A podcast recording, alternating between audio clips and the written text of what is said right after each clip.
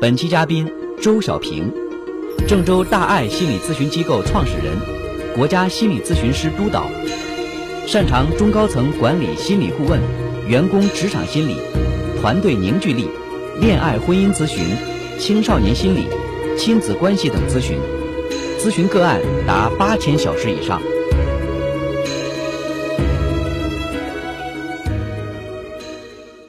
好，周老师。呃，文聪好，听众朋友晚上好。嗯，我们都知道周老师其实，呃，在很多年前就开始做职场的培训，而且呢，在做这个个案咨询的时候，也有很多职场方面的问题，有不少来访者求助你。对，呃，那我就想问一下，在你做的这些个案咨询当中，有没有一些是因为遭受了性骚扰而在心里产生一些阴影来进行疏导的？有，每年都有，特别是对于这个初入职场的。前三年的，嗯，呃，年轻的男孩儿、女孩儿，男孩儿、女孩儿，也就是说，这个他不再像过去是单一的了。哦，我我们以前说到这性骚扰，总觉得这个女孩子会显得弱势一些，更容易成为被骚扰的对象。因为咨询中确实做过这样一些案例。嗯，不过还是会以女性受到骚扰为多。嗯，对。嗯，年龄段呢，在二十到二十九岁这个年龄段，呃，可能比例会占的更多一点。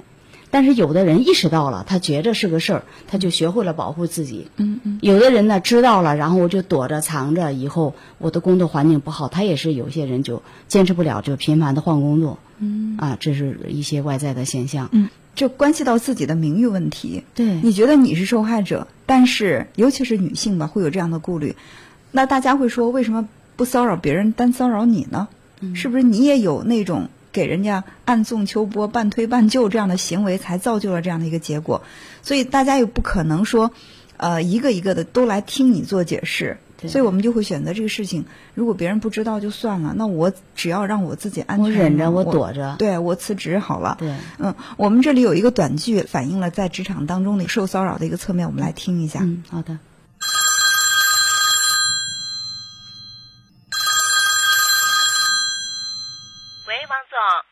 哦，小倩啊，什么事儿啊？王总，我们那个方案，您看还有什么需要修改的吗？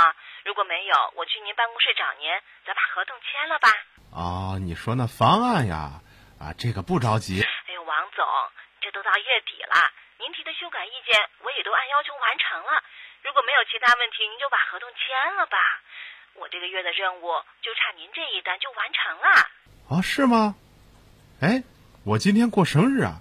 这晚上有个 party，呃，一些朋友呢一起来唱歌，高兴高兴。要不你也来吧？听王总生日快乐哈！那我晚上把合同也带过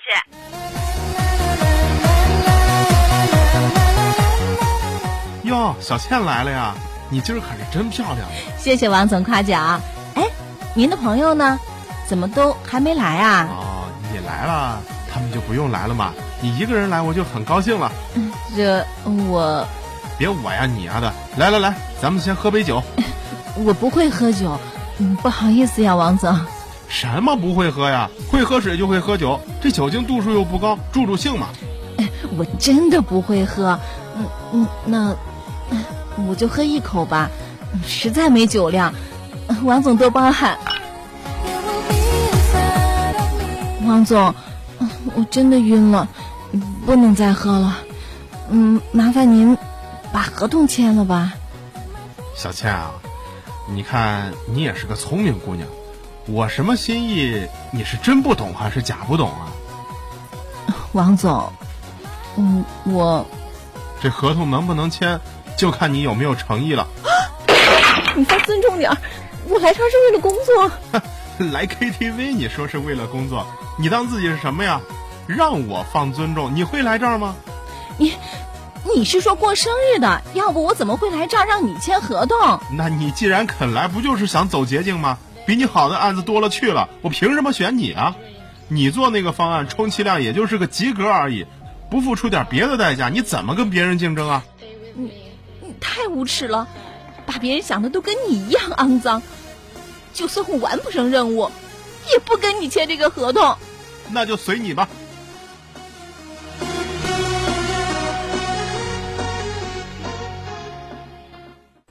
呃，在这个剧中，这个小倩这个女孩子，她是为了完成自己的工作业绩。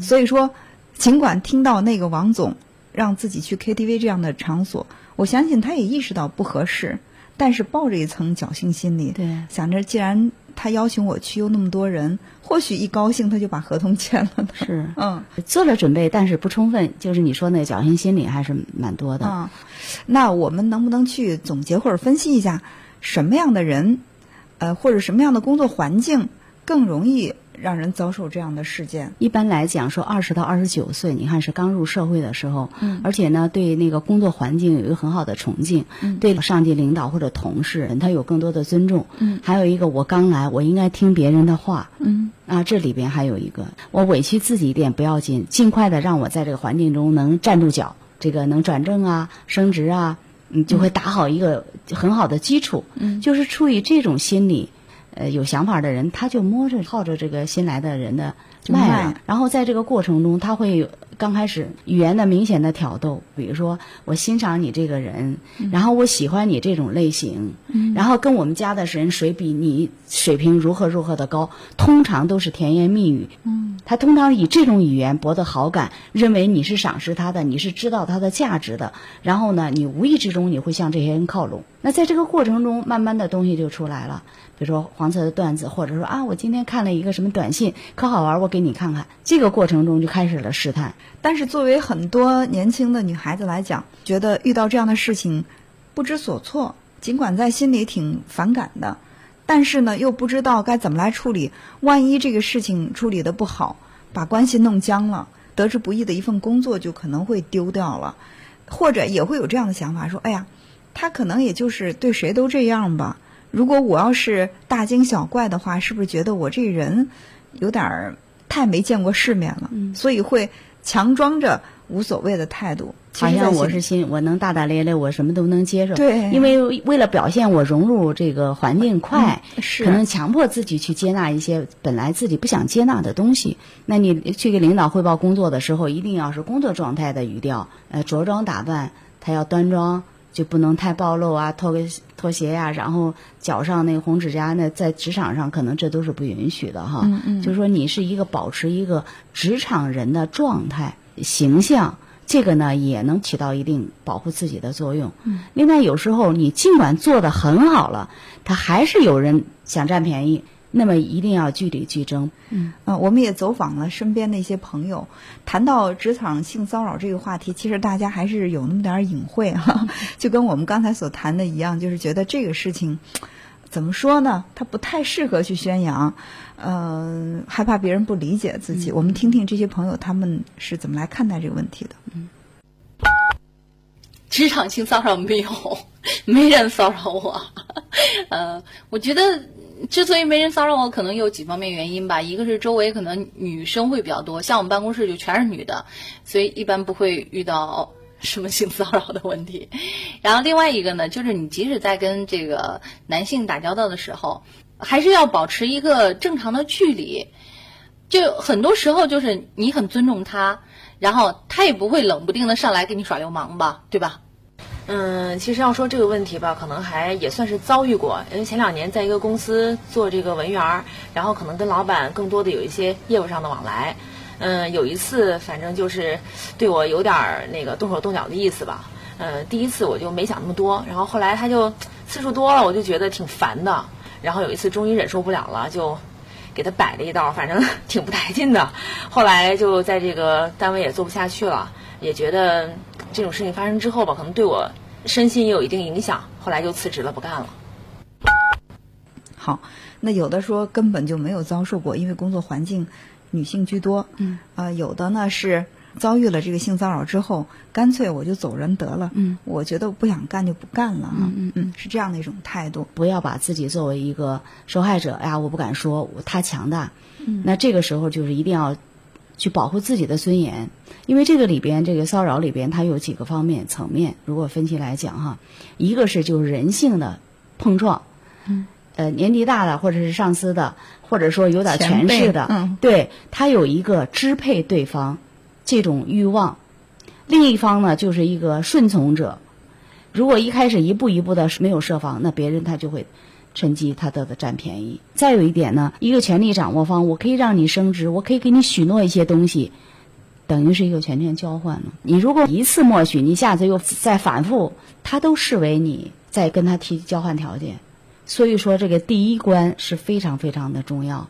嗯，其实我一直在分析我们听到的这个短剧当中那个小倩的心理状态。那这个王总打电话给她说自己有这个生日的一个聚会，让她去。嗯，她到那儿之后看到，其实这个 KTV 的包房里没有其他人，只有王总一个人。呃，我认为那个时候作为一个稍微有一些这个情商的女孩，都应该知道。这个王总他是什么意图？而且王总说的也很明确，说你既然来了，我就很高兴，其他朋友都不用来了。其实就是在制造这种单独相处的机会。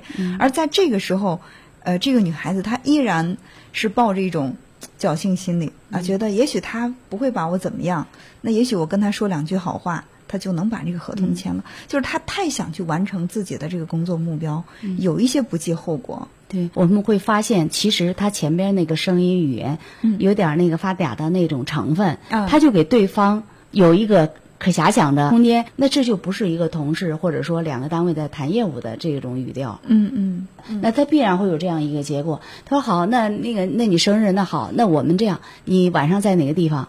嗯，我们这个项目组的同志一块儿去祝贺。嗯，群体哈，这是一个对自己的保护，还有一个。单独一个女孩子去应别人约的时候，要有一些防范和措施哈，要有一些多想一些东西，比如说可以通过那个服务员，你看那几号几号，他订那个房间，现在进去几个人了，或者说哎麻烦去看一下，我这打个电话有个事儿，你先帮我看看来了几个人，嗯嗯，对吧？他一看是一个人的时候，你可能就不会不便于马上进去，嗯嗯，再看看你参加这样的一个活动，你的着装是什么，这些几个方面可能都要学会保护自己。如果说尽管你去那个环境了，你既然是依然是职业装，他也多少会好一点。对，所以最后那个王总才会说：“那你来这儿，你不知道是干什么吗？对你难道不是抱着某种目的来的吗？”嗯啊，所以说保护自己真的要从一些小的细节一定得把握好。其实我觉得剧中的这个王总挺有意思的，让我感觉他是一个老谋深算的人。呃，他也说了，你的这个方案刚刚及格而已。就是说，他在心里是看不上这个方案的。嗯，你要让我采纳你这个方案，你要有附加条件。可能你这个方案只值六十分，但是你在对我投怀送抱，我再给你加二十分或者加三十分，你就胜过了其他的竞争对手了。你不想再加这一一部分权重的话，那对不起，你就出局了。所以我想，呃，女孩子要想在这个呃职场当中立住脚，嗯，除了刚才周老师说的那些，我觉得去。让自己的这种业务水平能够提升，这也是自己能够有底气的一个非常重要的方面。嗯，如果确实是很想在职场当中争得一席之地，嗯，但是又没有把功夫花在我怎么样去提升我的个人这种业务，那别人肯定会觉得你这人本来就是一个花瓶，你就是一个只能看不能用的。那我干嘛不发挥你的这个长处？咱们各求所需。那假如说在职场当中遭遇了这样的事情，而且刚才周老师说了，半数以上呢都是二十到二十九岁这个阶段，那他们可能无论是从人生的经历上来讲，还是从职场的经验上来讲，都不是特别特别的丰富。我们是不是可以给他们提供一些呃有效的来拒绝这种性骚扰的方法？从自己的心理上到行为上，怎么来去做会更好？因为我咨询过程中几个这种抑郁、焦虑要自杀。吃安眠药，割腕儿，经常性的这种骚扰已经打乱他的正常生活规律，他不能正常的去谈恋爱，他天天心慌，然后就是那个那个短信一会儿就发过来几条，正常生活都没有了。你想想，那不是出问题了？遇到这种情况，就是说我们的这些朋友、年轻朋友们一定要跟你的家人。去商量，就是寻找社会支持力量。寻找社会支持。嗯。另外呢，在单位里边呢，你也是看有总是有正义的人，而且有的人他是一贯诚信的，大家对他都提防，那我们就跟这个人去说话办事儿的时候，就要保持一定的限度。工作死说工作，另外开玩笑的话什么样，你都就是要注意到这个界限，可能也是要需要自己去把握的。再有一个这个衣着啊。那办事儿的这个风格方面都要注意，还有去跟他说话，你肯定是说，嗯，有一个习惯的，就是说我们跟谁说话的时候，特别是异性，我们可能是站在桌子的对面，隔着桌子啊，或者站在桌子的另一方，而不是完全跟他并肩站着了。嗯，那不是去汇报工作、商量工作，那个角度是不一样的。就是从一些细节上，呃，也去注意保护自己啊，这样呢，能使自己不要受到干扰。另外呢，晚上回家之后呢，如果说有有什么急事儿约你出来，那你可能找人陪同。不要让异性朋友知道更多的你的私生活的一些秘密，这也是保护自己的一个方法。其实站在这个性骚扰骚扰方来讲啊，就是我们说这个男性的骚扰女性的时候，我我觉得他们不一定是一定要去骚扰某一个女性，他可能也是在不断的搜寻着自己的目标。嗯，如果说你的行为、你的表现不在他的目标之列，他也不一定非要强求和你怎么样。所以我觉得很多女性应该对这个问题有一个呃更客观的认识，不要觉得他一定要跟我怎么怎么样。我如果不答应他的话，我在这个单位就待不下去了，那我就一定要辞职。其实他向你试探几次之后，他觉得没有可乘之机，他也许就调转方向去找其他人了。你可能就不在他的试验当中了，那你依然可以在这儿工作。呃，我们听到了一些朋友们他们在谈到这个呃处理这些问题的时候呢，呃，也都是各有各的方法。我们来听听他们是怎么说的。我毕业之后刚开始参加工作的时候，的确遇到过这种情况。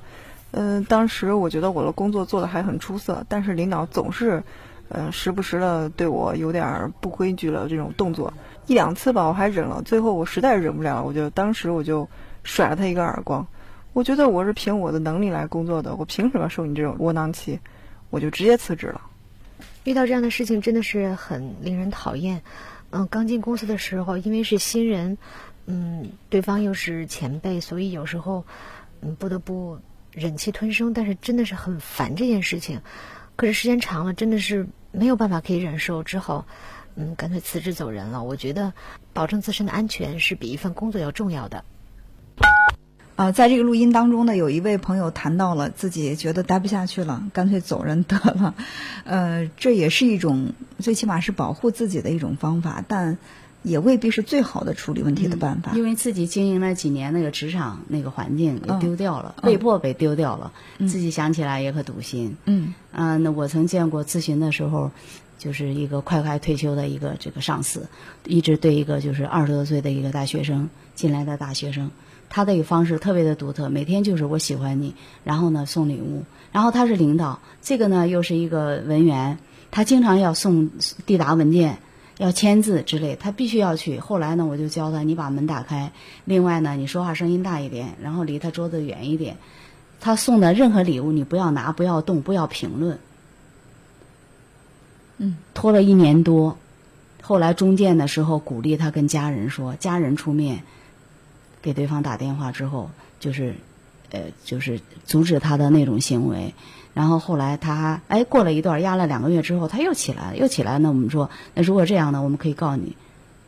你别看你在哪一级，然后呢，就是到到你该退休了，你要享受什么？那不可能了，因为你的伤害，而且他不单是伤害一个姑娘，来一个他伤害一个，但是没有从来没有人说敢怒不敢言，这样一个一个走过来，每个人都很担心他，因为这个学生他就像一个小白兔一样，就是特别的单纯，就是领导他就很尊重的那种眼神去看着他。后来就是这种事情发生之后，他觉着受不了，怎么样，就整个社会就颠覆了。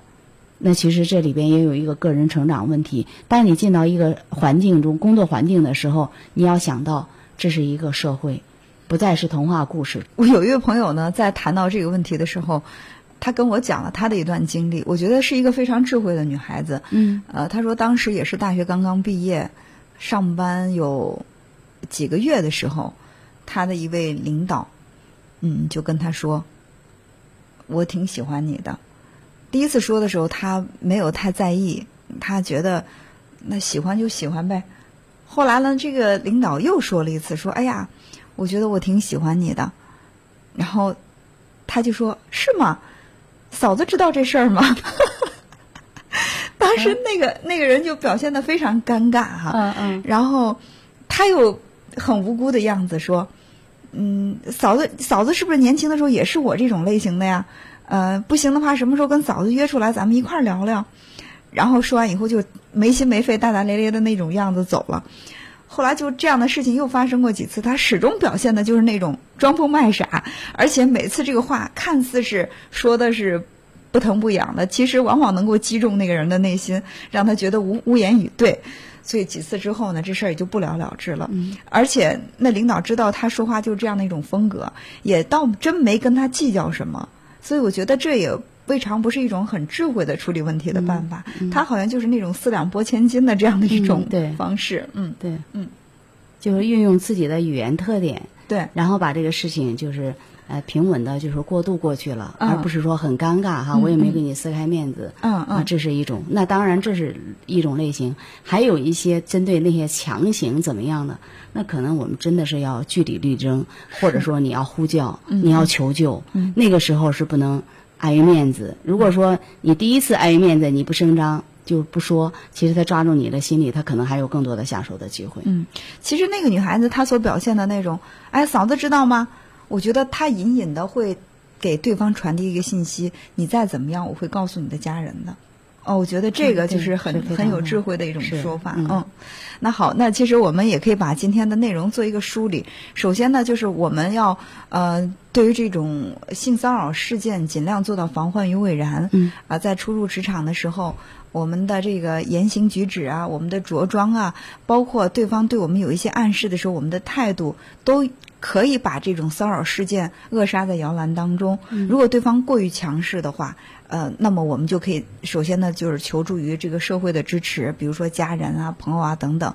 呃，另外呢，就是对对方的这个态度一定是要强硬，让对方知道你是不可侵犯的。对那大多数人都不会因为这样的事情就闹得鱼死网破。他知道了你的态度之后，我相信也会去收敛自己的行为。对，嗯，所以说自己的底线要随时的亮出来。嗯，好，感谢周老师。那朋友们也可以此刻就拨打我们的热线电话零三七幺六五八八九九八八零三七幺六五八八九九八八来参与我们的节目，来讲述自己的故事，或者通过微信的方式发出您的问题，我们来共同交流探讨。您可以在手机微信客户端搜索公众号“文聪时间”，关注我们。心理关键词。社会支持系统。心理研究表明，良好的个人社会支持系统可以很快地帮助你摆脱困境。社会支持系统是指你在社会网络中所获得的来自他人的物质和精神上的双重支持，尤其是精神支持。举个例子，有一天我失恋了，我难过呀，我痛苦啊，我的朋友哥们儿都会劝我：“兄弟啊，天涯何处无芳草啊，啥事都会过去的。”爸爸妈妈也会说：“孩儿啊，你放心，爸妈永远支持你。”听到他们这么说，你就感觉很温暖，很有安全感。当然，从失恋阴影中走出来，还是要靠自己。如果你自己还是搞不定，寻求心理咨询师的帮助是非常有必要的，这也是你的社会支持系统。